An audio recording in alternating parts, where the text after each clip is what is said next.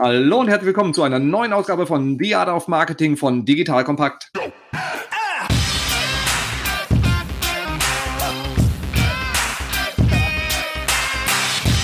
Mein Name ist Robin Heinz, ich bin Mitgründer und Geschäftsführer der Online-Marketing-Agentur Morefire. Und zur Feier des Tages habe ich heute auch zum zweiten Teil unseres großen Marketingüberblicks über das ganze Thema Podcasting den euch wohlbekannten guten Joel Kaczmarek bei mir. Hallo Joel. Mensch, danke Robin. Schon mit Wortspiel eingebaut. Feier, ja, nicht schlecht. Sehr gut. Sogar ganz ehrlich gesagt, unvorbereitet. Es kam einfach so aus mir raus. Wahrscheinlich die gute Aura von dir.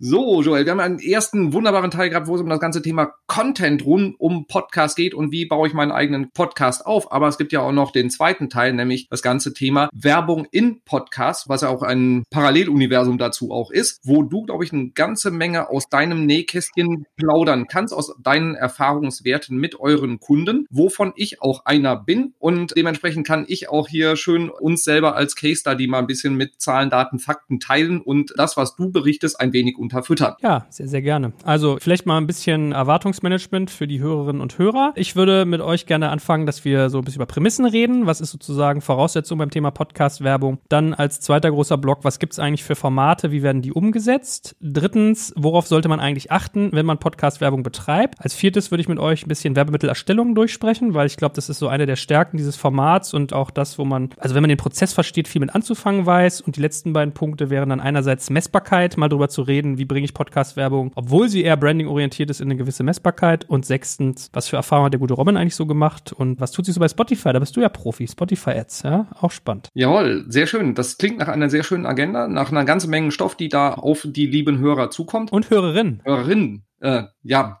Beide. Ja, äh, ich, ich gewöhne mich auch gerade erst dran an das Ganze, ähm, an die richtige Sprache, aber wir kriegen das schon hin.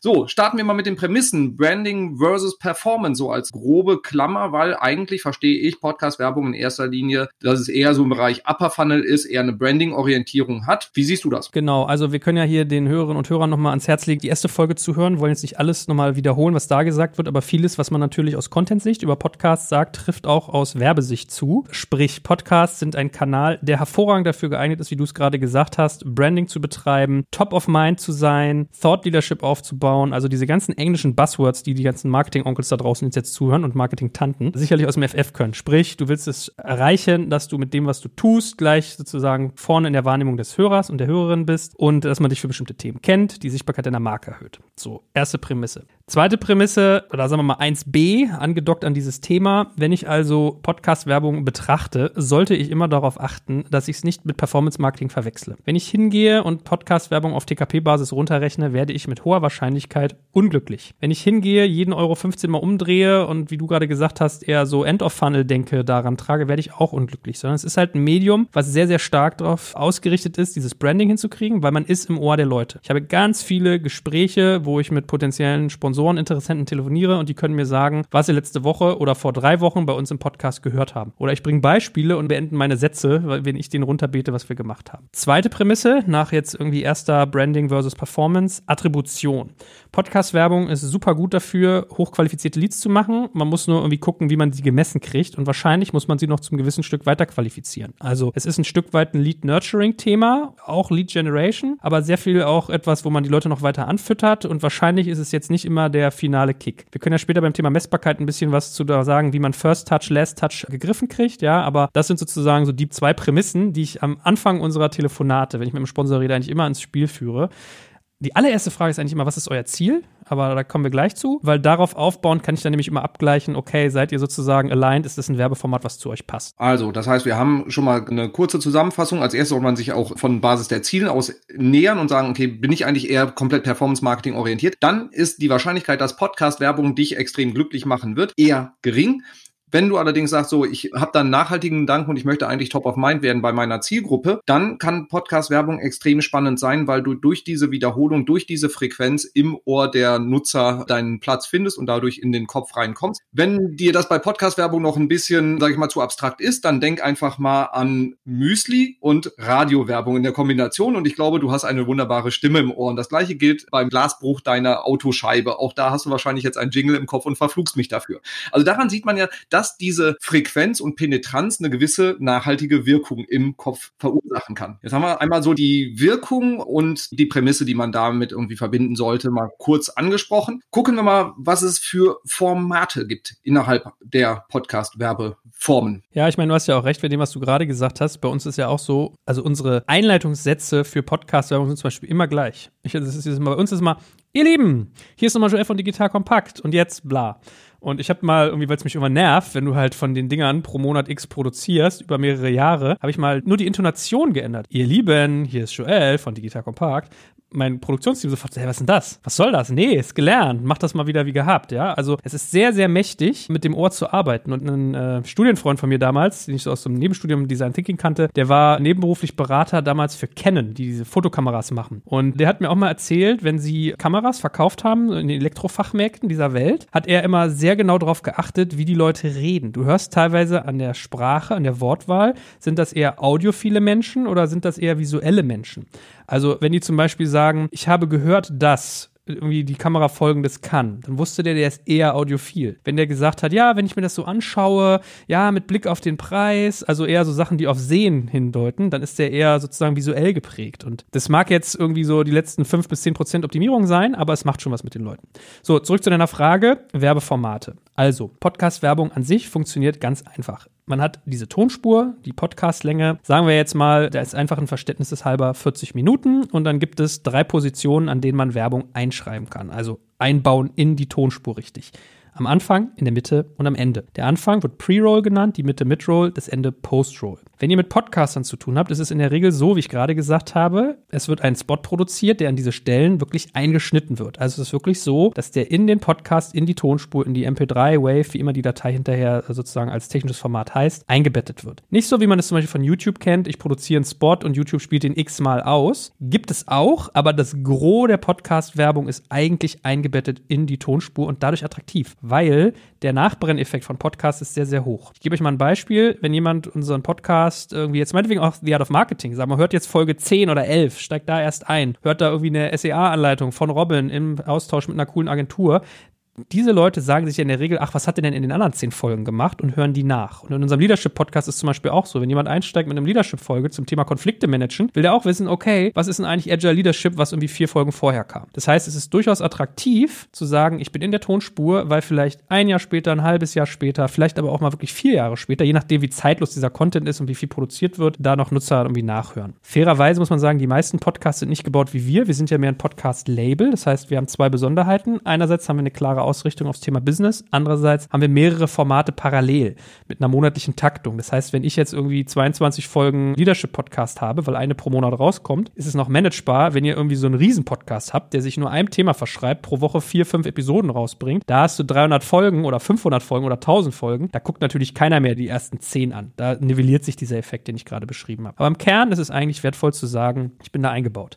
Das andere Extrem, was ich gerade meinte, eher diese Richtung YouTube, ist, was man äh, Dynamic Ad Insertion nennt. Also da wird quasi dynamisch entschieden, okay, Onkel oder Tante will irgendwie, keine Ahnung, 40.000 Abrufe im Podcast haben, Themenklammer ist das und dann geht ein, ein Ad-Server hin und ballert dir die Dinger da rein. Kannst sagen, Pre, Mid, Post, gibt es irgendwelche Ausschlusskriterien, labarababa. Da es sehr teuer ist, das zu tun, also solche Ad-Server durchaus im Unterhalt nicht ganz billig sind, wie die meisten von euch, glaube ich, wissen, ist das eher ein Thema, was die großen Shows, wenn dann machen und meistens diejenigen, die irgendwie eine Agentur Agenturandockung oder irgendwie was, was radionahes haben, würde ich sagen. Sprich, die meisten Wald- und Wiesen-Podcaster, sage ich jetzt mal ein bisschen despektierlich, machen eigentlich diese Einbettung. Da einmal kurz reingegrätscht, wenn du halt eben sagst, und ich möchte Werbung in einem Podcast schalten, aber irgendwie eine direkte Platzierung ist für mich jetzt irgendwie gar nicht so spannend, sondern ich will das eher so ein bisschen breiter streuen, dann wäre halt eben hier zum Beispiel die Brücke zu Spotify zu schlagen, die ein ähnliches Vorgehen da haben wie bei YouTube im Prinzip, sodass du da ein gewisses Targeting buchen kannst, eine Interessenskategorie, du kannst nach Alter, Gender etc. targeten und dann auf Basis von TKP oder CPM dann entsprechend auch ausgesteuert wirst. Das ist dann halt eben nicht eine ganz gezielte Platzierung, sondern ein bisschen mehr random. Dafür halt eben, wenn du nicht eine ganz spitze Zielgruppe hast, mehr einfach erreichbare Reichweite für dich.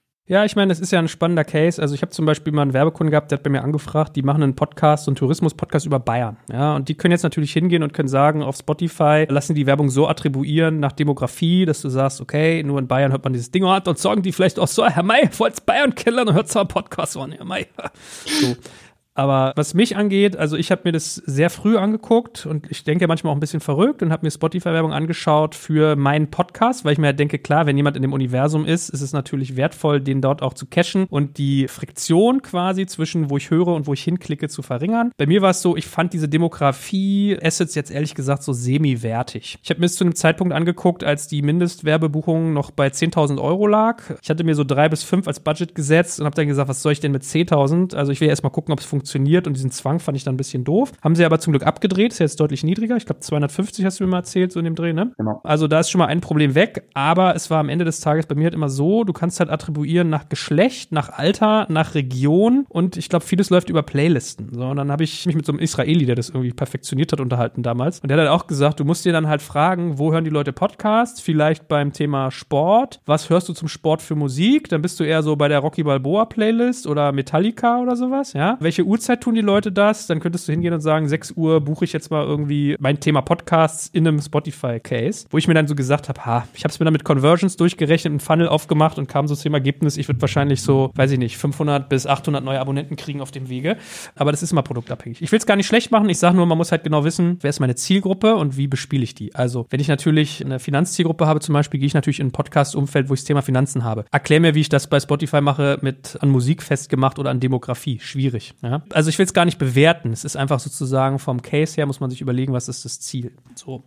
Und um nochmal zurückzukommen, was wir eben angerissen haben, also du hast diese drei Positionen, Anfang, Mitte, Ende, Pre, Mid, Post-Roll beim Podcast und kannst dir jetzt überlegen, eine von zwei Umsetzungen zu machen. Es gibt einmal Sponsorings und es gibt einmal reguläre Podcast-Werbung. Also das ist so die Nomenklatur, die sich, würde ich sagen, in den meisten Fällen durchgesetzt hat. Sponsoring bedeutet, du sagst am Anfang nur einen Satz wie, liebe Hörer und Hörerinnen, dieser Podcast wird euch präsentiert von, keine Ahnung, Schnippi Schnuppi, dem Windelhersteller in Bioqualität. Zack, und die Folge geht los. Kein langer Talk, einfach nur fünf bis zehn Sekunden, knack.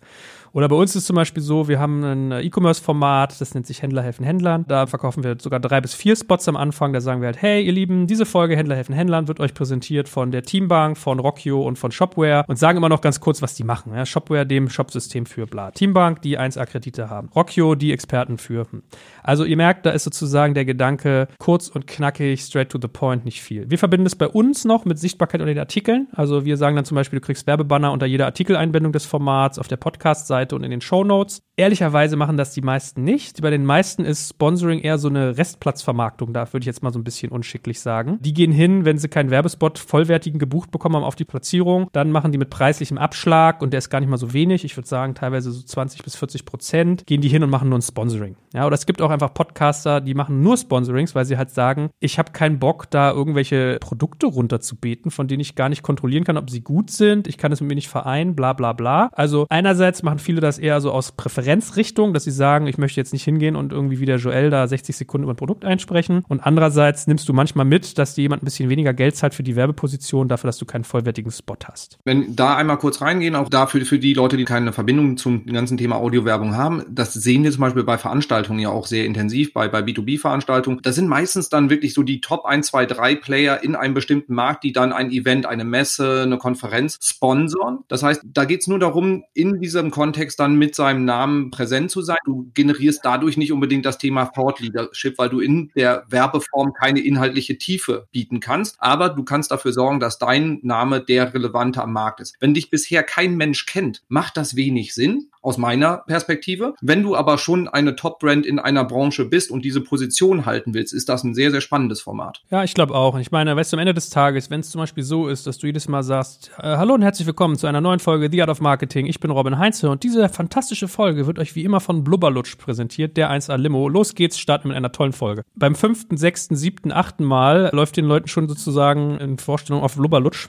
was by the way die Limos, die Donald Duck immer trinkt, das Wasser im Munde zusammen. Von daher, klar hast du recht, das ist genau der Gedanke und man kann natürlich immer noch gucken, ob man sowas aufgewertet kriegt. Wie gesagt, wir gehen halt hin und sagen, wir machen irgendwie Backlinks und irgendwie Logo und einen kurzen Einzeiler unter die ganzen Artikel. Das wertet es nochmal auf. Aber im Kern hast du genau recht. So, und der zweite Faktor, die zweite Werbeform, die übliche ist halt wirkliche Podcast-Werbung. Also, dass man hingeht und sagt, die, das Sponsoring waren vielleicht so 10 bis 15 Sekunden, kurzer Intro-Talk. Die Werbung sind halt wirklich je nach Länge mindestens 30 Sekunden. Wir machen 60 bis 70, was manchmal schon grenzwertig lang ist. Also je kürzer, desto besser teilweise. Du willst eine gesunde Mischung finden. Also es sollten mindestens 30 sein, es sollten nicht mehr als 120 Sekunden sein. Das ist immer so, was ich dazu denke, weil ich hatte auch schon Werbekunden, die meinten, ach super, wir haben hier in dem und dem E-Commerce-Podcast geworben und der Kollege hat unser gesamtes dreiseitiges Briefing komplett vorgelesen. Mann, war das geil. Aber als ich es dann selber anhörte, habe ich auch gemerkt, naja, so drei Minuten vorgelesen, das klingt ja dann, äh, bin ich ja ehrlich, ich glaube, das interessiert doch nicht alle. Und ich glaube, da hat er mit seiner Ehrlichkeit recht. Das war bestimmt für ihn im ersten Moment geil, für den Hörer eher so mittel.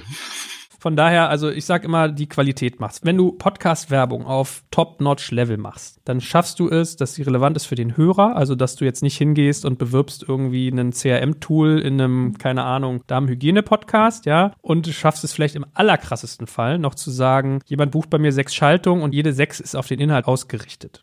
Also, um euch mal ein Beispiel zu geben, und ich glaube, da sollte man aber eine Sache noch vorwegschicken, damit die Hörerinnen und Hörer das auch richtig verstehen. Podcast-Werbung ist in der Regel Host-Red, also Host wie ähm, der Moderator oder die Moderatoren, also eigentlich müssen wir auch sagen Hostess. Das heißt, ich als Moderator spreche irgendwie den, die Podcast-Werbung ein. Der Hörer kann sie nochmal abnehmen. Warum ist das gut? Erstens, man hat einen sehr geringen Werbemittelerstellungsaufwand als Kunde. Also der Kunde gibt einfach ein Briefing rein, das war's. Zweitens, der Moderator hat eine gewisse Glaubwürdigkeit. Und drittens ist es sehr nativ. Man hat kaum Break zwischen Inhalt und Werbung oftmals hörst du von Leuten auch das Feedback, ach, ich habe gar nicht gemerkt, dass da ein Werbespot losging. Ich habe da schon 20 Sekunden gehört und habe ich erst realisiert, ach, das ist ja Werbung auf einmal. Deswegen, da gibt es ja auch Spielarten. Also manche legen zum Beispiel Musik unter ihre Werbung drunter. Wir machen das nicht, weil durch die Musik würdest du sofort hören, ah, jetzt ist Werbung, die Leute skippen so lange, bis die Musik aufhört und zack, hast du den Spot verpasst. Also da kann man über sich überlegen, wie sportlich man das spielen will. Wir machen ein Eingangsgeräusch am Anfang und am Ende. Wir machen immer klar, dass es um einen Partner geht und am Ende gibt es immer noch einen Hinweis, aber zur Umsetzung gleich mehr.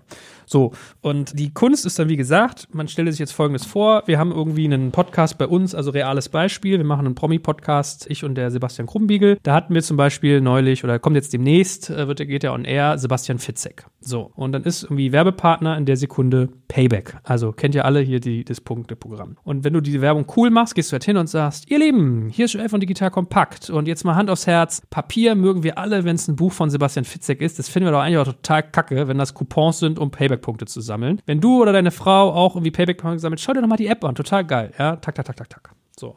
Und wenn das halt irgendwie ein Podcast mit, keine Ahnung, Ina Aogo ist, dann sagst du halt, hey Leute, vielleicht habt ihr auch ein Frauchen zu Hause. Na gut, das klingt ein bisschen sexistisch, aber äh, sagen wir mal, wenn ihr jetzt sozusagen bei Shopping seid, Ina Aogo, das kommt mir ganz schnell im Kopf, dann ist man noch bei Payback, habt ihr eigentlich schon mal die App ausprobiert. Also der Werbespot verändert sich je nach Content Art, je nachdem, worum es geht. Ja, das ist sozusagen dann die Meisterprüfung. Da wäre allerdings ja Voraussetzung, das heißt, wenn ich die Werbung buche, dann weiß ich auch schon sehr genau, in welchem Kontext. Wenn ich grundsätzlich ja anfrage und sage so, hey, ich würde gerne bei Digital Kompakt werben, kann ich ja sagen, so, ich möchte im The Art of Sales Podcast werben, weil das passt zu meiner Zielgruppe. Aber äh, Voraussetzung wäre ja, dass du dann quasi jedes Mal den Spot neu einsprichst, je nachdem, welches Themengebiet ihr gerade dann da durchdekliniert. Absolut. Ich meine, das ist auch so sozusagen die Best-in-Class-Lösung, was wir auch nicht immer machen und gerade erst anfangen. Und wir können es nur machen, weil wir unser Kunst trifft digital. Ich glaube, wir haben jetzt in Corona-Zeiten gefühlte 33 Folgen aufgenommen. Also ich habe 20 in the Pipe, ja, da kommt irgendwie Payback an, dann mache ich hier den Katalog auf und sage, hier guck mal, wen findest du gut, wer passt zu euch. Und man darf aber eins nicht vergessen, wir sind ja ein Exot. Das heißt, wir sind ein Business-Podcast, wo du quasi eigentlich ein Label hast, wo wir irgendwie 30 verschiedene Formate haben, wo wir jeden Monat quasi eine Folge pro Podcast produzieren. Viele Podcasts da draußen sind ja so, dass es zwei Episoden pro Woche gibt und das ist ein durchgängiges Ding. Also da gibt es nicht irgendwie den Sales-Podcast, den Leadership-Podcast, den KI-Podcast, den was weiß ich Podcast sondern da gibst du den einen. Die haben einen gewissen Vorlauf, ja. Also da ist es schon technisch möglich, das zu tun. Was die meisten machen oder das Gros der Podcaster und Podcasterinnen ist, dass sie den Spot leicht variieren lassen. Das heißt, da gehen sie dann hin und sagen, hey Leute, es gibt da eine großartige Marketingagentur aus Köln, die heißt Morefire und beim anderen Spot sagen sie, hey Leute, wenn ihr mal irgendwie wieder Feuerwerk auf euer Online-Marketing geben wollt, da gibt es ja hier die Kollegen aus Köln, die heißen Morefire und der Teil danach ist eigentlich relativ gleich. Manchmal nimmst du nur die Intonation anders, manchmal machst du die Formulierung leicht gedreht am Anfang. Ziel ist ja eigentlich nur, dass der Hörer 20, 30 Sekunden braucht, bis er realisiert, ah, okay, kenne ich eigentlich. Ah, ich höre es trotzdem nochmal an. Ähm, wir sind aber auch ein Exot und ich will es gar nicht zu so einer Werbeveranstaltung nur für uns verkommen lassen. Wir haben halt die Besonderheit, ich, dass ich sehe es als ein krasses Asset bei uns, dass wir filtern können nach Themen in der Tat. Also wir haben dann zum Beispiel Leute kommen und sagen, ich will KMUs erreichen oder ich will Händler erreichen und wenn sie KMUs wollen, gebe ich den Transformationsformat und wenn sie Händler erreichen wollen, gebe ich den E-Commerce-Format. Ja? Das ist bei uns sicherlich eine Besonderheit, aber das kriegst du auch auf einen Meta-Level gehoben, indem du zum Beispiel zu einem Podcast-Vermarkter hingehst und sagst, hey, hallo Freunde, was habt ihr bei euch im Portfolio? Und dann sagen die, hier, guck mal, da gibt gibt's Sport, da gibt's irgendwie, weiß ich nicht, Lady Talk, da gibt's Sex-Podcast und das und das. Und dann kannst du da auch so ein bisschen filtern. Ja? Das heißt, du musst dann einfach nur eine Instanz höher gehen. Da können wir aber gleich nochmal drüber reden. Ja, die ersten tatsächlich, die mir aufgefallen aufgefallen sind, die sehr, sehr intensiv auch mit Podcast-Werbung gewachsen sind, soweit ich das auch weiß, war, glaube ich, Casper, die Matratze, die das ja, glaube ich, sowohl in den USA als auch in Deutschland extrem penetriert haben, wo es mir dann zum ersten Mal, als sie dann irgendwie im dritten Format aufgetaucht sind, aufgefallen sind, die auch ein sehr breites Produkt haben, wo man denkt, okay, Matratze über Podcast scheint irgendwie funktioniert zu haben, der Case. Ja, also bevor wir jetzt gleich auf deine Frage eingehen, wo, was sich wofür eignet, ich meine, es ist halt in der Tat so, man muss sich immer überlegen, manche buchen ja auch über Agenturen so ein Thema, ja, und du willst natürlich immer schauen, welchen Aufwand handelst du da. Weil wenn du jetzt hingehst und sagst, okay,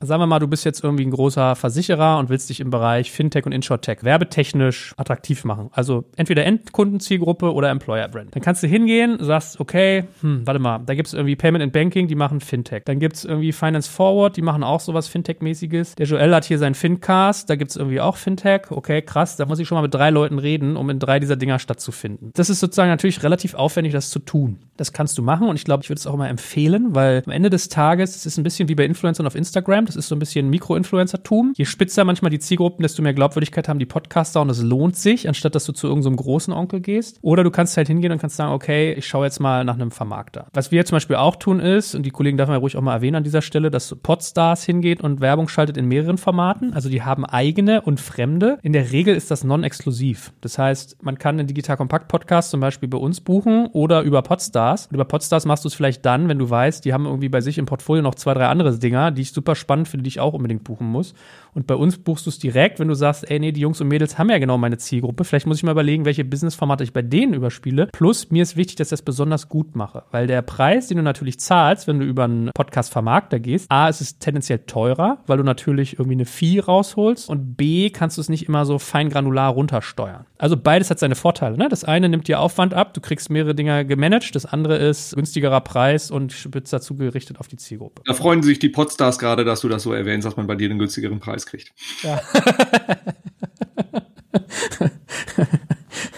Nein, aber Spaß beiseite. Ich möchte nicht, dass der Eindruck entsteht, bei den Podstars oder generell bei Vermarktern ist der Einkaufspreis sozusagen für solche Werbung signifikant viel höher. Also so nach dem Motto, du zahlst da einen Aufschlag, bloß weil es ein anderer Akteur ist, hätte ich mit dem mal direkt gesprochen. Dem ist jetzt nicht so. Aber man hat, glaube ich, einen profunden Vorteil, wenn man über solche Akteure geht. Man clustert natürlich seine Aktivitäten. Das heißt, Akteure wie die Podstars und andere Vermarkter bieten dir den Vorteil, wenn du sagst, du möchtest eine möglichst einheitliche Markenerfahrung über mehrere Podcasts verteilen und möchtest möglichst wenig Handlingaufwand haben. Also nicht mit allen allen von denen einzeln abrechnen, einzeln irgendwie in Verhandlungen gehen, einzelne unterschiedliche Briefings ausfüllen und so weiter und so fort, dann gehst du über so eine Dachinstanz. Dann ist das für dich sozusagen hochgradig attraktiv, so etwas zu tun. Sicherlich ist das eingepreist zu einem gewissen Teil, also das berücksichtigt man natürlich, weil am Ende des Tages ist es ja auch eine Veredelung der Arbeit. Also dir wird ja was abgenommen als Kunde und es ist ja ein Wert. Also jemand kümmert sich um deine Belange und du hast weniger Aufwand. Deswegen ist so ein Spot aber nicht signifikant viel teurer, als wenn du ihn bei mir direkt buchst. Also was ich jetzt mal vermuten würde, ist, dass bei den Podstars auch eher die größeren Kunden aufschlagen, also eher Agenturen oder die Vodafones und Mercedes-Benz dieser Welt, die natürlich mit größeren Budgets agieren, gleichzeitig einen gewissen Abrechnungsaufwand haben. Also man muss ja auch immer wissen, wenn ich einen großen Kunden habe, ist es für den in der Regel großer Schmerz, in der Buchhaltung quasi den Podcaster anzulegen, damit man dem irgendwie Rechnung bezahlen kann, die man von ihm kriegt. Und dann überlegt man natürlich, wenn ich den gleichen Aufwand der Rechnungsanlage habe für einen kleinen Podcast oder für einen großen, dann nehme ich natürlich in der Regel lieber den großen, weil ich dann den gleichen Aufwand habe bei mehr Ertrag. Ja, was jetzt sozusagen das Organisatorium Organisatorische angeht. Also diesen Case muss man ja immer berücksichtigen. Dafür ist quasi diese Instanz gemacht. Klar, wenn ich jetzt ein Startup vor mir sitzen habe, die werden nicht auf einen Vermarkter zugehen in der Regel, sondern die sprechen direkt mit den Leuten. Da kann ich immer noch mal gucken, ob ich vielleicht einen Platz habe, der vielleicht spezifisch gut zu denen passt. Also ich kann individualisieren. Das ist, glaube ich, sozusagen die Stärke, die man in einer Einzelverhandlung hat. Heißt nicht, dass wir nicht auch ganz viel mit Agenturen und großen Kunden zu tun haben, by the way. Im Gegenteil, es hat massiv zugenommen. Das ist vielleicht ja auch nochmal ein ganz interessanter Input für die Hörerinnen und Hörer, dass das Werbemedium Podcast halt bei ganz vielen Agenturen Agenturen mittlerweile sehr weit oben auf der Agenda ist. Also früher waren wir so die Exotenfolie, ja. Da hast du irgendwie eine Agentur gehabt, eine Mediaagentur, die ihren Kunden irgendwie Werbemaßnahmen vorstellen möchte und Marketingmaßnahmen und hat dann Podcast eingestreut. So hier guck mal, wir haben auch den innovativen Scheiß bei uns im Portfolio. Jetzt mal ein bisschen flapsig gesagt. Und das hat sich, glaube ich, sehr gedreht. Also mittlerweile ist es fast schon eher ein zentrales Element,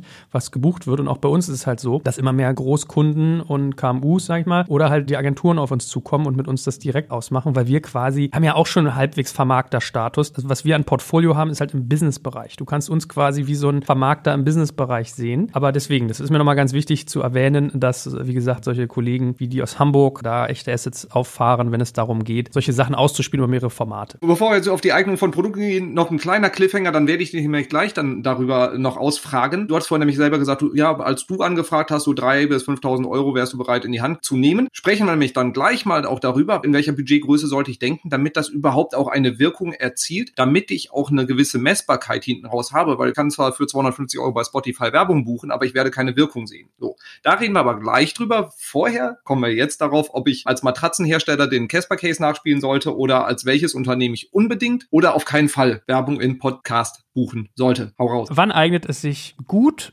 Was ist sozusagen Stärke? Wann eignet es sich gar nicht? Es eignet sich, glaube ich, immer dann gut, wenn es ein relativ klar umrissenes Produkt ist, was leicht verständlich ist und wo Branding mir hilft. Es eignet sich schlecht, wenn es ein Produkt ist, was sehr generisch ist, was ich schwer unterscheiden kann. Wir spezifizieren das jetzt gleich mal. Es eignet sich auch gut, wenn ich ein sehr erklärungsbedürftiges Produkt habe. Wenn ich zum Beispiel hingehe und sage, guck mal, ich bin irgendwie eine Business-Software, ich messe bei dir alle Prozesse in der IT und kann dir irgendwie bis zu 20 Prozent Effizienz rausholen, indem du irgendwie meine Software einsetzt. Da äh, okay, wie geht das? Fragen sich die Leute erstmal. Das ist sozusagen, du hast immerhin 40 Sekunden Airtime oder 60 60 oder 70, je nachdem, um da ein bisschen was zu erklären. Das funktioniert schon. Also, um es abzukürzen. Was bisher das Schwerste war, was glaube ich, das Einzige, wo ich sagen würde, das hat bei uns in der Regel immer scheiße performt, weil es hängt aber auch sehr, sehr stark ab von dem Kunden. Und meistens performt es kacke wegen dem Kunden, muss man ehrlicherweise sagen, sind Agenturdinge, die zum Beispiel mit dem Bau von Inhalten zu tun haben. Beispiel, wenn du eine E-Commerce-Agentur bist, die irgendwie E-Commerce-Shops und Instanzen für Kunden aufsetzt, das ist irgendwie ein Produkt, da hast du einen sehr spitzen Zeitpunkt des Kaufes, also die Qualifikationsphase ist sehr, sehr klar umrissen, plus es ist irgendwie generisch und man kann sich wenig darunter vorstellen, du musst das irgendwie griffig hinkriegen. Auch so eine Dienstleistung wie die deine,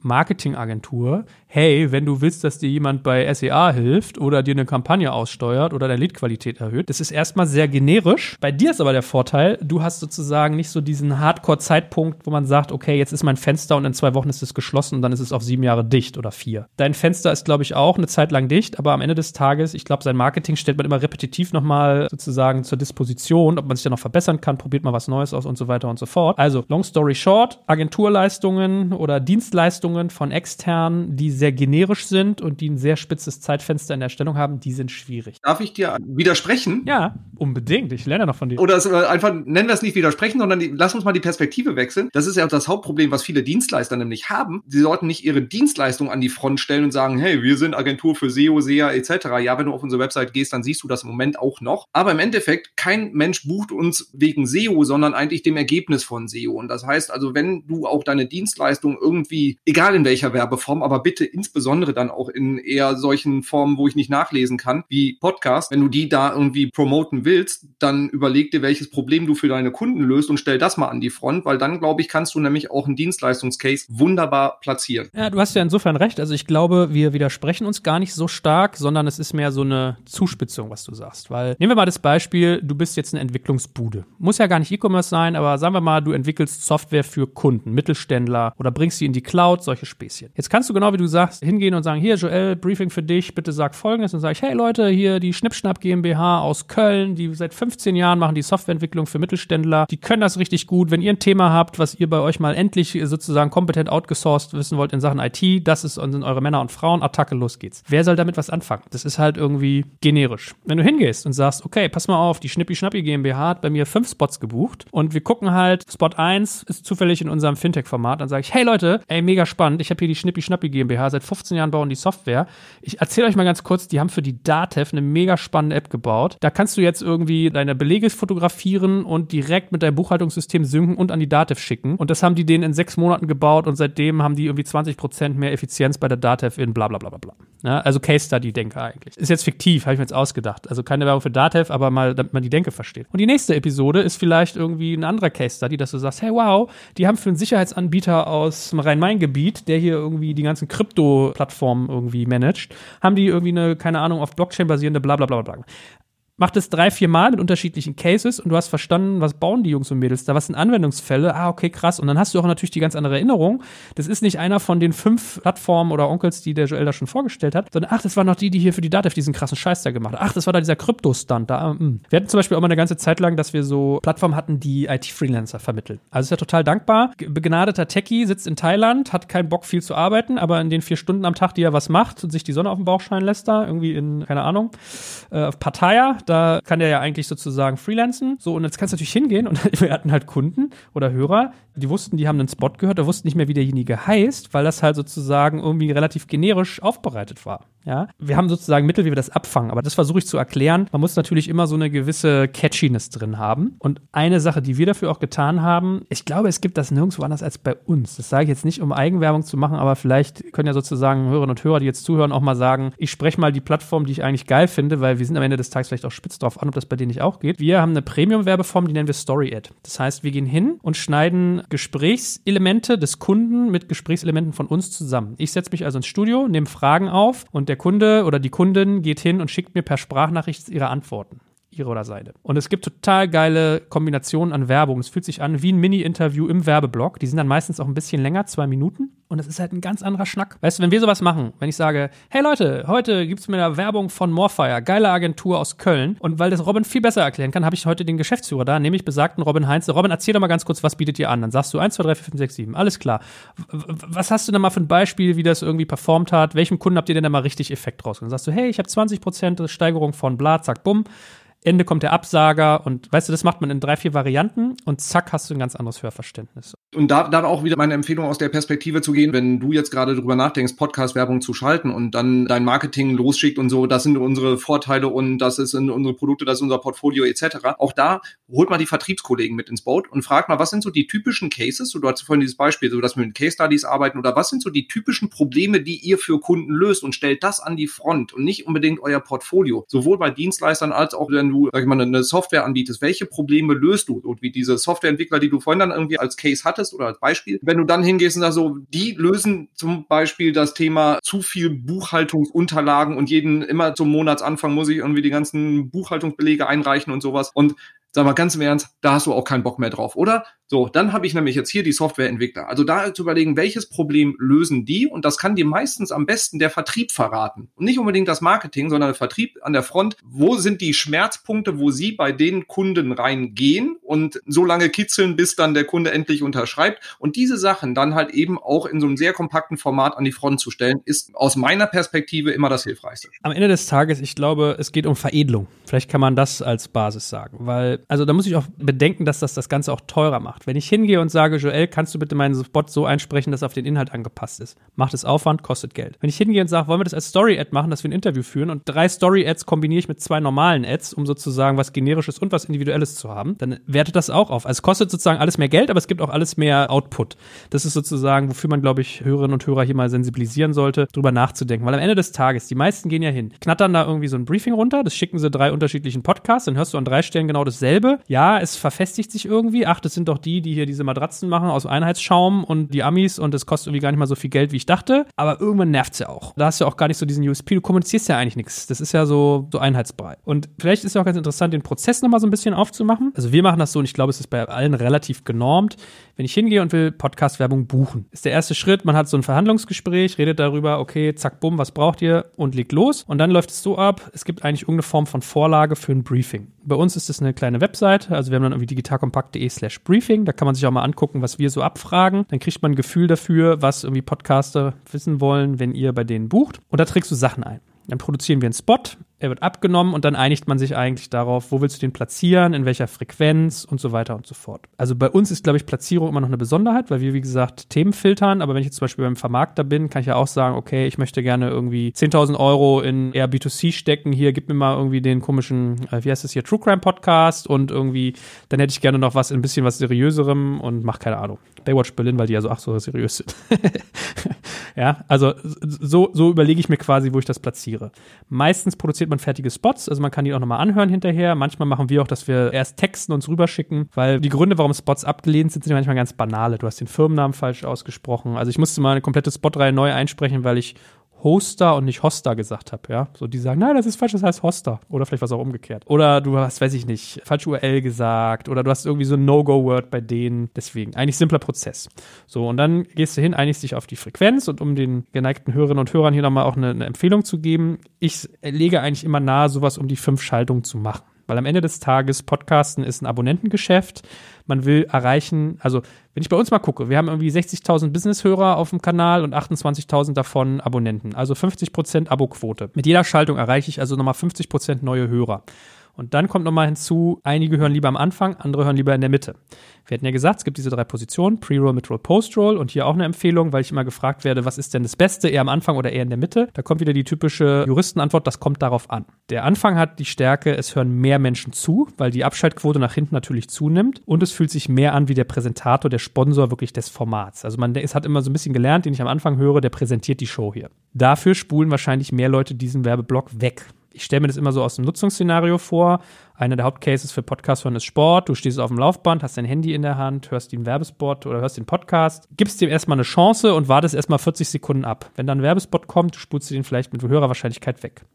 Die Midroll dem gegenüber, Handy ist schon in der Tasche verschwunden, du bist voll konzentriert, hörst zu, du hast vielleicht ein bisschen weniger Hörer, aber du hast aufmerksamere Hörer. Und Postroll ist so ein Case, das ist für mich so ein bisschen so das Streuobst, ehrlich gesagt. Also ich glaube, wenn du super heiß drauf bist, in einem Podcast vorzukommen oder es noch Restplätze gibt und partout nichts anderes frei ist, dann nimmst du das mit, aber eigentlich ist nach hinten die Abschaltquote so hoch. Also wir haben das teilweise mal äh, überlegt, zusammen zu paketieren, dass man sagt, zwei Postrolls kosten so viel wie eine Midroll oder eine Preroll. Das ist jetzt eigentlich nicht der Place to be sage ich mal. Ein letzter Satz vielleicht noch, bevor wir mal zu deinen Preisen kommen. Auch interessant, also was wir tun, das machen, glaube ich, viele den Schritt noch, dass wir hingehen und in den Show Notes, also Show Notes sind die Texte, die einen Podcast begleiten, unsere Sponsoren auflisten und schön sichtbar hervorheben. Also in unserem Fall ist es Produktname, Doppelpunkt, kurze Beschreibung, Gedankenstrich, Link. Also meinetwegen, weiß ich nicht, Morefire, Doppelpunkt, Online-Marketing, Agentur aus Köln, Gedankenstrich. Und dann bauen wir es immer mit Links, die wir messbar machen. Also da steht dann digitalkompakt.de slash fire oder slash, keine Ahnung, Coca-Cola oder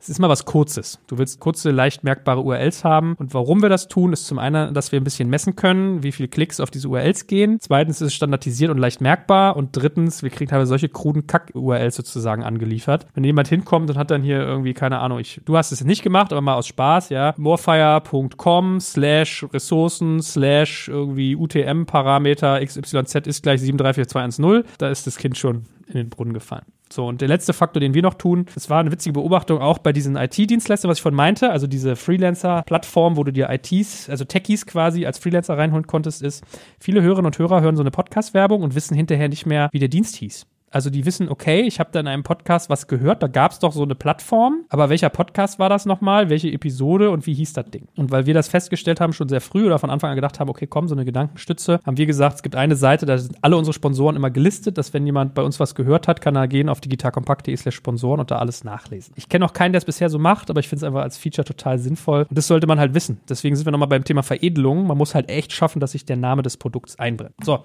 das ist mein langer Monolog. Wunderbar und ähm, genau, das Thema URL ist ein ganz, ganz wichtiges, extrem unterschätztes. Ich meine, ich bin Performance-Marketer durch und durch und die, die Messbarkeit halt eben von Traffic ist für mich halt eben essentiell und dementsprechend, wenn du Werbung schalten möchtest in einem Podcast, wo nicht so ein Angebot ist, wie bei uns war es, glaube ich, digital kompakt slash feuerfrei und einmal Fire oder irgendwie, ich weiß nicht mehr genau, wie die URL-Kombinationen waren. Wenn der Podcast deiner Wahl, wo du Werbung schalten möchtest, so etwas nicht anbietet, dann sorg dafür, dass du halt eben in deinem CMS halt eben selber sowas einrichtest und einfach eine Weiterleitung auf die Seite mit den ganzen UTM-Parametern. Oder du da irgendwie noch eine Brücke über einen Bitly-Link irgendwie was da reinpackst. Hauptsache, du kriegst irgendwie messbar, nicht nur was da an Traffic auch irgendwie passiert, um, wir kommen gleich auf das Thema Kennzahlen, möglichst valide nachvollziehen zu können, was denn da passiert ist, weil, wir kommen ja jetzt zum Thema Kohle, du wirst Geld in die Hand nehmen müssen und es sollten mehr als die 250 Euro, die Spotify mindestens haben will, sein, denn sonst passiert einfach nichts. Und das ist bei uns als Agentur immer die Standardfrage, wie viel muss ich investieren, damit sich XY rechnet. Das ist bei LinkedIn, bei Facebook, bei Instagram, im Bereich SEO, SEA, E-Mail-Marketing, wie auch immer und genauso auch beim Thema Podcast. Also Joel, wie viel Geld muss ich in die Hand nehmen, damit es überhaupt Sinn ergibt, Podcast-Werbung zu schalten. Kommt halt immer darauf an, wen man als Zielgruppe hat, was man für ein Produkt bewirbt und welche Zielsetzung ich insgesamt verfolge. Also möchte ich irgendwie neue Leads haben, möchte ich Branding haben und so weiter und so fort. Ich würde grundsätzlich sagen, man muss immer davon ausgehen, dass es ein vierstelliger Betrag ist. Und ich glaube, so der Einstieg, also was wir so als Schnupperpaket immer früher verpackt haben, wir haben das nicht mehr so stark gerade, aber was im Kopf, glaube ich, auch so eine geistige Grenze ist, sind 5000 Euro. Wäre so mein Gefühl. Ich gebe euch mal ganz ehrlich, lassen wir mal ein bisschen Hosen runter und ich gebe euch mal so ein bisschen hier äh, on-air Zahlenmaterial. Vielleicht auch noch ein bisschen prä-Corona geprägt, to be fair, was sozusagen am Markt so üblich ist. Man muss immer unterscheiden, B2B versus B2C. Also es gibt sozusagen Podcasts, die sehr spitz sind, auch im B2C-Bereich, wo es eine gewisse Wertigkeit hat, diese Spitze der Zielgruppe anzustreben. Was ich vorhin meinte mit einem Finanzprodukt kann ich schwer bei Spotify bewerben, indem ich nur über Demografie gehe, ja. Wie soll ich jetzt über einen True Crime Podcast irgendwie Finanzonkels und Tanten erreichen? Geht nicht, ne? Ist schwierig, hast riesige Streuverluste. Also muss ich spezifischer werden. Wenn ich spezifischer werde, wird's teurer. So, jetzt Hand aus der Hose. Ich habe die Tage, saß ich mal mit Podigy zusammen, die unser Hoster sind und die auch sich diesen diesen Markt natürlich sehr genau angucken und da haben wir viel so drüber geredet, ob es nicht interessant sein könnte, einen Marktplatz zu bauen, so nach dem Motto, Podcaster, die irgendwie noch keinen Werbespot drin haben, könnten sich doch über eine Plattform, die vielleicht an den Hoster angekoppelt ist, Werbung reinbuchen lassen. Also solche Themen beschauen die sich natürlich an. Und da war so sein Case so, ja, er vermutet so, dass das irgendwie 50 Euro TKP wären, wo er das macht. Da habe ich die Hände über dem Kopf zusammengeschlagen. Da habe ich gesagt, never ever in life würde ich für 50 Euro TKP, also für die äh, eher äh, laienhaften, pro 1000 Hörer zahle ich 50 Euro, würde ich äh, Werbung verkaufen. Selbst wenn ich sagen würde, das bleibt sonst leer, würde ich mir das sehr gut überlegen, weil das sozusagen ja wirklich ein Verramschen von Plätzen ist. Das Gros der Podcasts, die mir so unterkommen, würde ich sagen, hat TKPs von 150 bis 250 Euro. Wir mit Digital Kompakt, weil wir Business sind, extrem hochwertige Zielgruppe haben. Wir haben in der Regel 300 bis 400 Euro TKP. Wir hatten auch schon 500 Euro TKPs. Das ist dann auch schon echt wuchtig, muss man sagen. Aber so eine Debatte ist schnell geführt, wenn ich sage, hey, wenn du DAX-Vorstand XYZ erreichen willst mit deinem Produkt, welchen Podcast glaubst du, hört er an? Wo kannst du werben? Die Liste ist so, so kurz, ja, und auch mit so einer sozusagen Replizierbarkeit, dass das dieser Faktor ist. Das wäre so mein TKP-Gefühl. Aber ich sage ja eigentlich auch immer, deswegen haben wir jetzt uns als erstes mal den Fuß geschossen, TKP-Denke ist irgendwie kacke, wenn man an Podcasts denkt. Aber dass ihr mal sozusagen in eurer alten Denke die hier eigentlich beschissen anzuwenden ist, ein Zahlenmaterial habt. Gefühlt ist es so, dass ganz viele Podcaster und Podcasterinnen hingehen und sich einfach einen Fixpreis pro Schaltung überlegen, mit dem sie happy sind. Weil am Ende des Tages, es ist ja verkürzt zu denken, pro erreichten Hörer oder Hörerin zahle ich den Betrag X, weil du hast ja eine handwerkliche Komponente drin. Du hast die handwerkliche Komponente der Erstellung des Spots, des Skriptens, der Konzeption. Du hast die handwerkliche Komponente des Reportings hinterher und auch, wenn man es gut macht, der Kuratierung, wo schalte ich das Ding. Das möchte alles bezahlt werden. Deswegen, wenn ich sage, wir haben 400, 500 Euro TKP, dann haben wir den einerseits, weil wir natürlich richtige Raketen unter unseren Hörerinnen und Hörern haben, aber andererseits, weil es halt auch ein sehr handwerkliches Produkt ist und wir quasi eine Manufaktur sind. Das ist nicht Radiowerbung. Es ist nicht so, ja, hier einmal irgendwie Region Nordost für irgendwie äh, 10 Sekunden hier die, die Autoscheibe und so weiter, sondern es ist halt zugespitzt mit hoher Qualität, mit hohem Handwerk. Und ich würde sagen, wenn Podcaster anfangen, in der Regel haben viele so einen Preis von, weiß ich nicht, 1000, 1500 Euro pro Werbespot. Ich glaube, als wir begonnen haben, waren wir bei 1500 Euro bis 2000, sind dann irgendwann auf zweieinhalb gegangen, drei. Wir stufen aber auch ab. Also was ich vorhin meinte, mit wenn du über einen Vermarkter gehst, kriegst du eher den KMU-Preis. Wir gucken halt, sitzt dann KMU vor mir, sitzt ein Startup vor mir oder ein Corporate, weil ich das einfach fair finde. Genauso, wenn ich, wenn Agenturen buchen, wird es auch deutlich teurer, weil du einfach Handling-Fees für die Agenturen hast, sag ich mal, ja. Wenn bei mir eine Agentur bucht, eine Mediaagentur, Agentur, weiß ich genau, das kostet mich 40, 50 E-Mails, zig Reportings, ich muss die Werbespots paar Mal anpassen. Also sowas preist du alles ein. Wenn also eine Agentur hinkommt und bucht für irgendwie einen riesigen Automobilhersteller oder für irgendwie eine große FMCG-Brand in einem Podcast Werbung, dann bist du garantiert bei drei, dreieinhalbtausend Euro aufwärts pro Spot, wahrscheinlich eher viereinhalb oder auch mal, weiß ich nicht mehr. Also das ist jetzt alles sozusagen meine Business-Brille.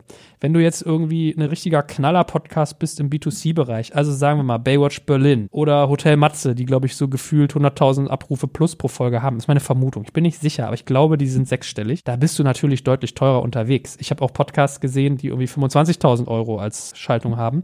Ich bin jetzt eher ein bisschen bei den feinen Manufakturen gewesen mit den Preisen, die ich gesagt habe. Und da merkt ihr ganz schnell, 50 Euro TKP ist Irrsinn, ja. Aber das mal sozusagen so als Range. Wenn du sehr, sehr reichweitenstarke B2C-Themen hast, habe ich auch mal gehört, dass Leute da gerne 25.000 Euro für aufrufen. Finde ich persönlich ein bisschen krass. Aber du hast da schon TKPs, 150, 200, 250, 300 Euro, in denen denen sich das abspielen kann. Und dann ist halt die Frage, wie viel erreichen die und daraus berechnet sich der Preis. Die Range geht auch noch weiter runter. So der Durchschnitts-TKP, den Spotify angibt, den sie im Moment haben, liegt ungefähr bei 8 Euro. So, dann weißt du aber auch, du hast eine sehr, sehr breite, klar, wenn du da auch das Targeting spitzer machst, dann geht's da auch schnell nach oben. Der TKP wäre auch jetzt nicht unbedingt das, auf das ich mich fokussieren würde, weil der TKP ist eine Komponente, Targeting ist, wenn du spitz bist, der deutlich wichtigere und du solltest auch nicht zu wenig Geld investieren, weil sonst hast du Podcast-Werbung gemacht und du siehst halt hinten raus keine Wirkung, weil die Reichweite zu gering war und dann passiert halt hinten raus nichts und dann kannst du nicht beurteilen, woran es gelegen hat. Meine Meinung ist auch, ich habe mich auch, bevor wir angefangen haben, Podcast Podcast-Werbung zu schalten, natürlich auch sehr intensiv damit beschäftigt, weil ich auch dachte so, ah, vielleicht geht ja was für ein bis 2000 Euro, hab's dann mal so runtergebrochen, einfach geguckt und nee, für den Betrag kriegt man keine qualifizierte Reichweite. Und dann macht's auch keinen Sinn, weil dann habe ich einfach kein Ergebnis. So wie, wie ich das betrachte, ist halt eben dann entsprechend, ich sollte relevantes Geld in die Hand nehmen, dass ich halt eben auch die richtigen Leute in einer ordentlichen Menge erreiche und dann insbesondere auch sehr, sehr viel Energie,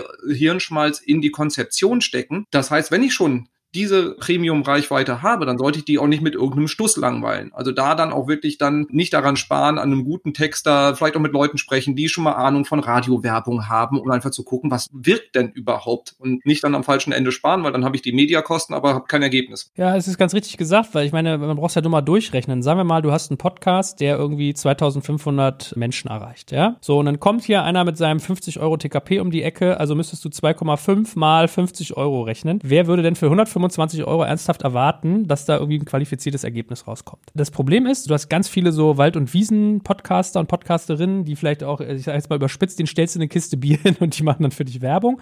Das heißt, da hast du ganz viel Graumarkt, ja, ganz viel sozusagen klein-klein. Das kann in Einzelfällen sinnvoll sein, will ich gar nicht schlecht reden. Also es kann halt sein, wenn das irgendwie sozusagen so eine, äh, weiß nicht, du hast so eine Mama-Community und die Mama, die, die sozusagen seit drei Jahren ist die schon auf Instagram, hat da Follower und die podcastet und es sind irgendwie so, weiß ich nicht, tausend 1000 Hörer pro Folge oder Hörerinnen pro Folge, die das irgendwie total feiern und dann gehst du da hin und nimmst irgendwie dein neues Windelprodukt und promotest es da, dann kann das total irgendwie verfangen bei ganz vielen von denen. Aber natürlich hast du da kein Reichweitenthema drauf und die Steuerung kommt dich zehnmal teurer als der Effekt wahrscheinlich. Bei aller Fairness muss man ja immer auch sozusagen das Handling mit einbepreisen. Ja, du hast ja nichts gewonnen, wenn du beim Preis Tiere sparst und musst von den 50 Euro TKP Tanten und Onkels aber irgendwie 25 gemanagt kriegen und willst dann da wieder eine Kampagne attribuieren. Das funktioniert ja nicht. Also das würde ich mal sozusagen so als halbseriöses äh, unteres Drittel vielleicht sozusagen ausklammern. Wenn du jetzt sagst, du bist in dem Bucket, wo wir schwimmen, wo irgendwie, keine Ahnung, da ist ein T3N drin, da ist ein deutsches Startups drin, da ist ein äh, OMR drin, ein Payment in Banking, eine Kassenzone, ein Exchange, das ist ja alles so, ne, also Benchmarks zu uns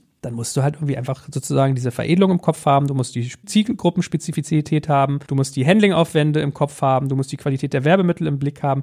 Das klingt jetzt erstmal kompliziert, ist es glaube ich gar nicht. Ich versuche nur irgendwie zu sensibilisieren, dass wenn man sich manchmal fragt, okay, wow, warum muss ich jetzt genau für 5000 Hörer oder so 2.500 Euro zahlen, das ist ja verrückt. Ja, weil die 5000 Hörer vielleicht für dich genau super wertvoll sind, super konvertieren oder wieder Multiplikatoren zu anderen sind, weil du ein extrem hochwertig handgemachtes Werbemittel hast und weil du halt genau weißt, da sitzen Jungs und Mädels, die gucken auch nach deinen Belangen, wenn da irgendwie was mit deinem Werbespot nicht stimmt, dann kriegst du irgendeine Form von Kompensation oder die stehen auch dafür gerade und äh, korrigieren das dann hinterher. Also da würde ich auch Podcast-Werbung eher in ein Bucket packen mit Influencer-Marketing. Also wenn du wirklich da sagst, ich möchte, da hab da meine sehr, sehr feine Zielgruppe, die ich erreichen möchte, wirst du mit Influencer-Marketing eher irgendwie ein Pendant finden, wo du sagst, okay, das verstehe ich. Wenn du ein B2C-Massenprodukt hast, ja, dann kannst du Podcast-Werbung mit Radio-Werbung vergleichen. Und auch da, wenn du dann dich an RMS wendest, die Preise kriegst du auch nicht hinterhergeschmissen. Und vom TKP her bist du da auch eher im, ich glaube, es ist ein ordentlicher zweistelliger Eurobetrag, den du da bezahlen musst. Und die Aussteuerung ist auch eher random. Nee, absolut. Und ich meine deswegen, am Ende des Tages, äh, man kann ja auch wieder bei dem Thema Dynamic nochmal irgendwie ein bisschen reintauchen und gucken. Du kannst ja auch teilweise bei einigen Podcasts hingehen und kannst sagen, okay, ich habe jetzt irgendwie, keine Ahnung, Budget X, erwarte dafür irgendwie Reichweite Y, könnt ihr das dynamisch einstreuen und wenn die Reichweite erreicht ist, zieht ihr den Stecker und wir gucken, was hinten bei rausgefallen ist. Ja, das ist ja sozusagen auch immer noch ein gangbarer Weg. Ehrlich gesagt kenne ich nicht so viele, die es auf dem Wege machen, aber ich glaube gerade die ganzen, die ja sonst in der Radiovermarktung unterwegs sind, die schon. Am Ende des Tages ist es ein Reichweiten-Game. Also dann bist du bei, wie viele erreiche ich und nicht mehr, wen erreiche ich. Das ist, glaube ich, einfach eine ganz wichtige Stellschraube. Also was wir am Anfang, die ersten Prämissen, die wir gesagt haben, Thema Branding versus Performance Überleg dir, ob du möglichst viele Menschen erreichen willst oder ob du möglichst die richtigen, möglichst hochwertig erreichen willst. Und danach triffst du deine Entscheidung, wie viel verteile ich auf welchen Podcaster, steuere ich das über einen Vermarkter, schalte ich noch eine Agentur dazwischen. Das ist ja das Lustige. Also ich meine, ganz ehrlich, jetzt hören ja ganz viele Menschen sicherlich auch zu, die für große Brands irgendwie große Budgets verwalten. Ihr kennt doch alle das Game. Also ihr wisst doch alle, wenn ihr zu einer großen Mediaagentur geht, dass irgendwie der Preis teurer wird, aber ihr kriegt ja auch was dafür. Die nehme ich euch nicht die ganze Scheiße ab, dass ihr euch nicht mit 10, 20 Podcastern wie mir rumschlagen müsst und denen in den Arsch treten, wenn die irgendwie die Landingpage falsch gebaut haben, was bei uns bei Doi noch nie passiert ist. Das ist sozusagen die Denke, die wir mitgeben wollen. Aber ich glaube, das haben die Hörerinnen und Hörer auch verstanden. Wir können jetzt noch ein bisschen was zur Messbarkeit sagen. Dann feierst du nochmal Spotify-Ads ab und dann sind wir auch schon fast durch, oder?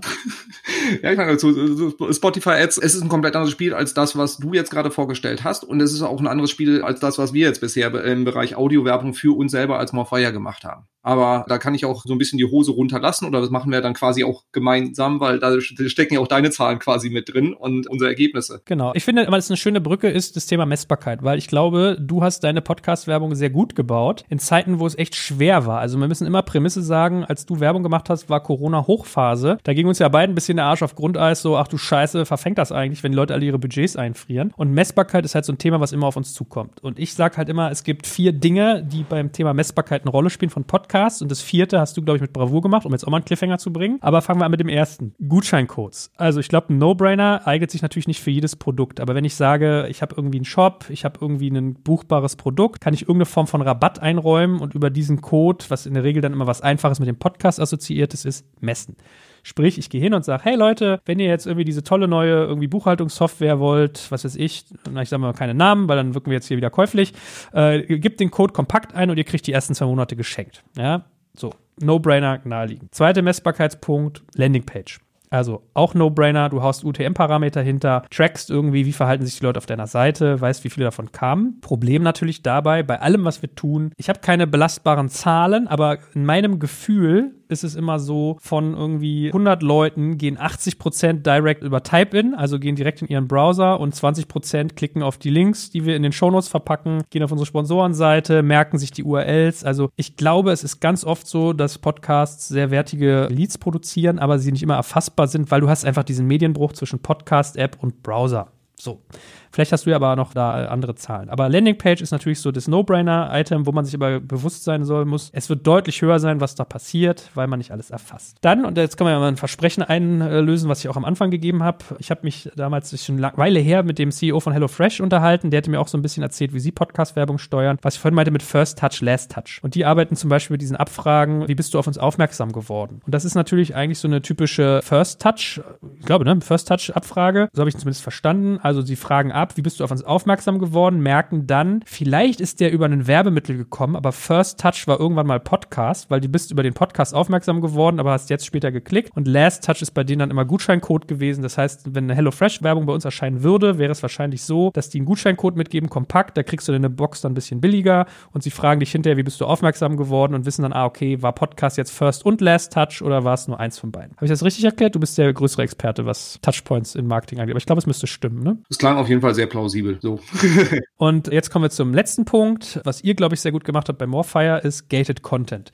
Gated Content oder auch Fenced Content im Sinne von Fans einen Zaun rumziehen meint, es gibt Content, den man in dem Podcast quasi als Appetizer bewirbt, den der Nutzer oder die Nutzerin nur dann kriegen, wenn sie ihre E-Mail-Adresse hinterlegen. Also in unserem Fall war es zum Beispiel so, ihr habt in unserem Sales-Podcast The Art of Sales geworben, der by the way exzeptionell toll ist, den ich allen hier empfehle, äh, und habt gesagt, hey Leute, Sales ist ein wichtiges Thema, gerade in Zeiten für Corona. Wir haben da ein Paket für euch. Also so habe ich euch ja vorgestellt. Hey Jungs und Mädels von irgendwie äh, Morfire, die haben Corona-Package, da sind folgende Sachen drin. Zwei Checklisten zum Thema Lead Generation, ein Best Practice Guide, ein X, ein Y, ein Z. Den findet ihr unter digitalkompakt.de feuerfrei. Ich glaube, es ist feuerfrei, aber so in der Richtung. So, und wenn die dann zu euch gehen, müssen die ihre URL angeben und äh, du kannst es zuordnen. Warum ist es total gut? Du kriegst halt Attraktivität rein für die Nutzerinnen und Nutzer, dass sie sagen, okay, ich habe Bock da zu klicken, weil da kriege ich gleich was und es kostet mich kein Geld. Ich habe quasi sozusagen einen Vorgeschmack. Ihr kriegt Messbarkeit rein und es macht das Ganze auch nochmal griffiger. Also es ist sozusagen ein viel verständlicheres Produkt, was wir vorhin hatten. Agentur, schwierig zu verstehen oder sehr generisch. Wie kann man das zuspitzen? Und es ist sozusagen Wert, der irgendwie über die Theke geht. Und ich empfehle das immer besonders für alles, was sehr B2B-lastig ist. Also wenn du irgendwie weißt, du hast knallharte B2B-Software, die du verkaufst oder Kunden oder was weiß ich, im Sinne von Beratung, dann ist sowas immer total gut. Wenn du jetzt sagst, ich mache irgendwie eine Buchhaltungssoftware, würdest du das nicht machen. Da kannst du sowas auch machen, kannst sagen, hey, die Top-Steuertipps oder sowas oder 15 Steuerfehler, die ihr vermeiden solltet, geht auch. Aber ja, von daher eigentlich geht es da auch. Aber es gibt halt schon so Produktklassen, da bietet sich das mehr an und bei anderen weniger.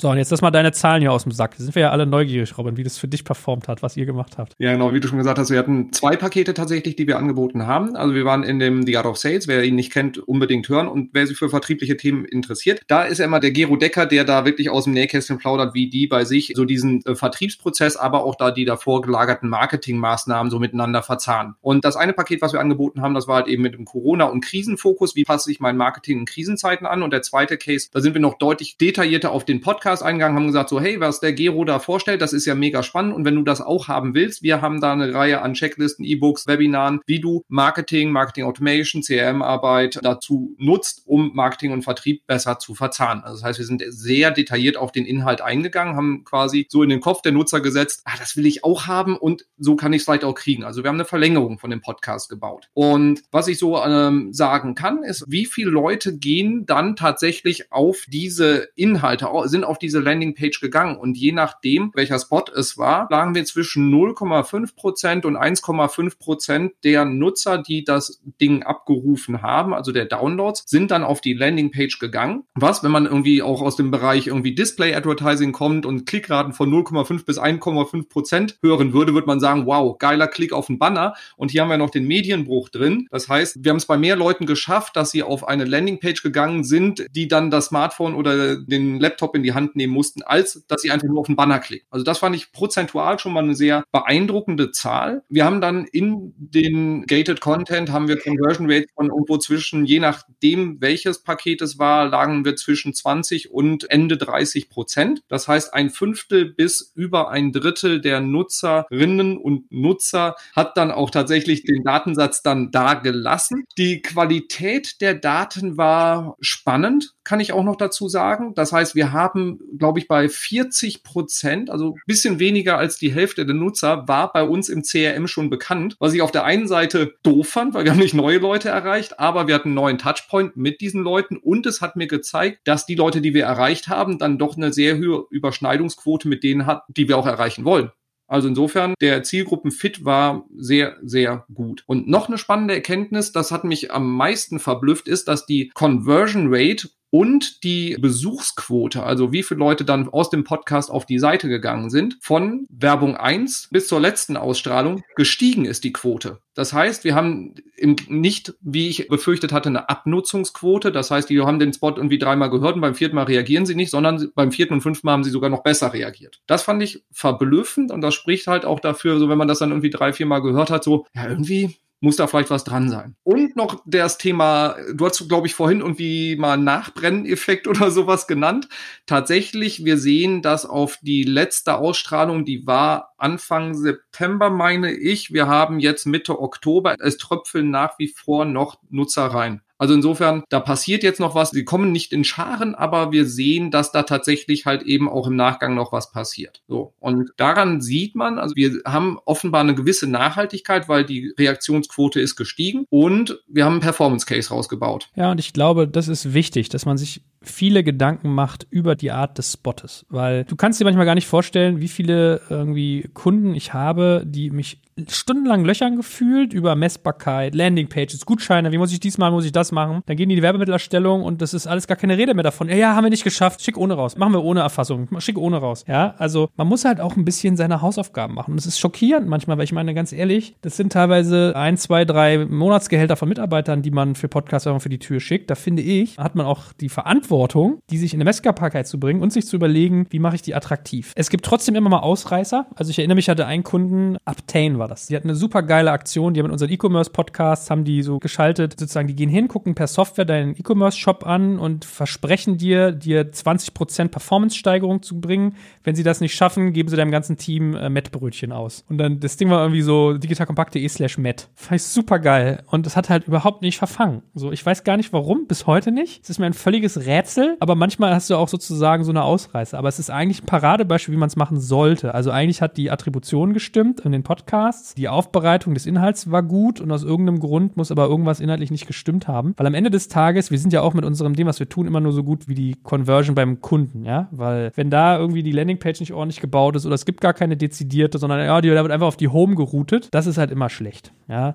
Deswegen, also ich will gar nicht so äh, klingen, als wenn wir immer alles hier durch die Decke geht und keine Ahnung. Also ich glaube, bei dir waren auch mal richtig so, keine Ahnung, 300 Millionen Umsatz KMUs dabei, die dann halt bei dir ordentlich Musik machen als Kunden. Das ist geil. Aber natürlich gibt es auch mal die Ausbrecher, wo man sagt, okay, ach, der Flight, wie jetzt bei Uptain, liebe Hörerinnen und Hörer, bitte geht alle hin und bucht da mal fleißig, weil die waren echt cool, die Jungs und Mädels, und hatten es echt verdient. Äh, da funktioniert es aus irgendeinem Grund nicht. Und ganz oft, aber das ist aber auch echt die Ausnahme. Ich glaube, das ist so das 1%.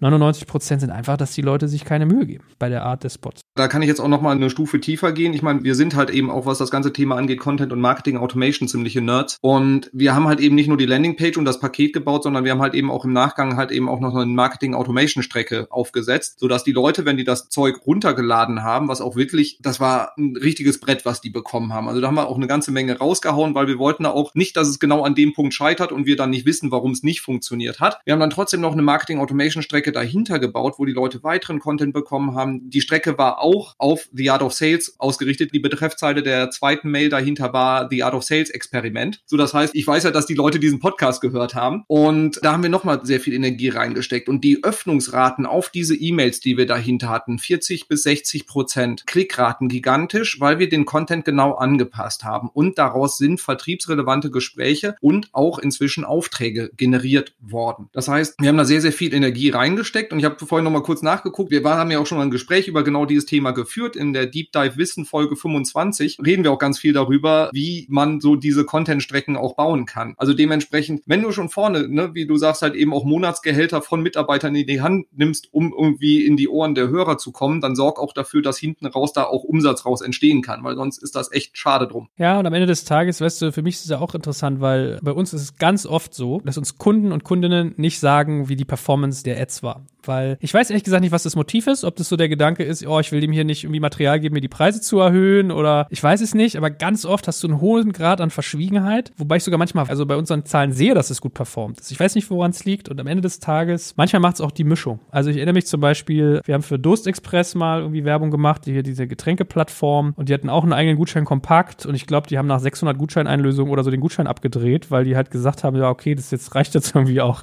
Wir haben es ganz gut verstanden. Und was war passiert? Die Leute haben halt den Podcast gehört und gleichzeitig ist unser Sponsorenbeitrag, also was ich vorhin meinte mit, wir verlinken immer noch mal den Sponsor bei uns auf einer Seite, falls jemand sich den Namen nicht gemerkt hat, ach, da war doch diese Getränkeplattform. Der hat so gut gerankt, sozusagen, ja, durch unsere äh, Linksichtbarkeit, dass halt auch ganz viele darüber kamen, ja. So, von daher, das willst du natürlich eigentlich nicht, weil du willst ja nur so diese Gutscheinjäger. Und trotzdem haben die sich aber mit der Marke auseinandergesetzt und sich sozusagen das betrachtet, den Podcast dann vielleicht mal nachgehört und so weiter und so fort. Also manchmal führen auch viele Wege nach Rom, aber deswegen, ich würde mir viel mehr wünschen, dass man viel mehr öfter darüber offen redet, so wie ich heute über Preise, mal über die Performance. So, mein Lieber, wir wollen ja irgendwie so einigermaßen im Inlandsflug bleiben. Das war jetzt, glaube ich, auch genug Input für eine Podcast-Folge zum Thema Podcast-Werbung und die Inlandsfluggrenze, sag ich mal. Das war jetzt schon Mallorca hier. Ja, jetzt sind wir auf dem Rollfeld und die lassen uns noch nicht raus, aber das passt schon. Ich glaube, für dich, liebe Hörerinnen, liebe Hörer, war eine ganze Menge an Input da drin und insbesondere, wenn du jetzt mit über das Thema Podcast-Werbung mal nachgedacht hast oder jetzt anfängst drüber nachzudenken, hast du, glaube ich, auch eine ganze Reihe an konkreten Beispielen und Hinweisen bekommen, wie du es richtig machst und wie du es auch falsch machen könntest. Und wenn du große Freude dran hast, weitere Marketing-Tipps zu allen möglichen relevanten Bereichen des Online-Marketings zu bekommen, von Strategie bis Umsetzung, dann abonniere bitte diesen wunderbaren The Art of Marketing Podcast. Dann wirst du mich regelmäßig auf dem Ohr haben mit Solo-Folgen und auch ganz vielen tollen, spannenden Gästen. Mindestens genauso interessant wie das, was der Joel zu erzählen hat. Da bin ich mir ganz sicher. Ja, und wenn du schon mal dabei bist, den guten Robin zu abonnieren, dann gib ihm auch mal fünf Sterne hier. Muss man mal bei iTunes dem armen Kerl mal ein bisschen helfen, wa?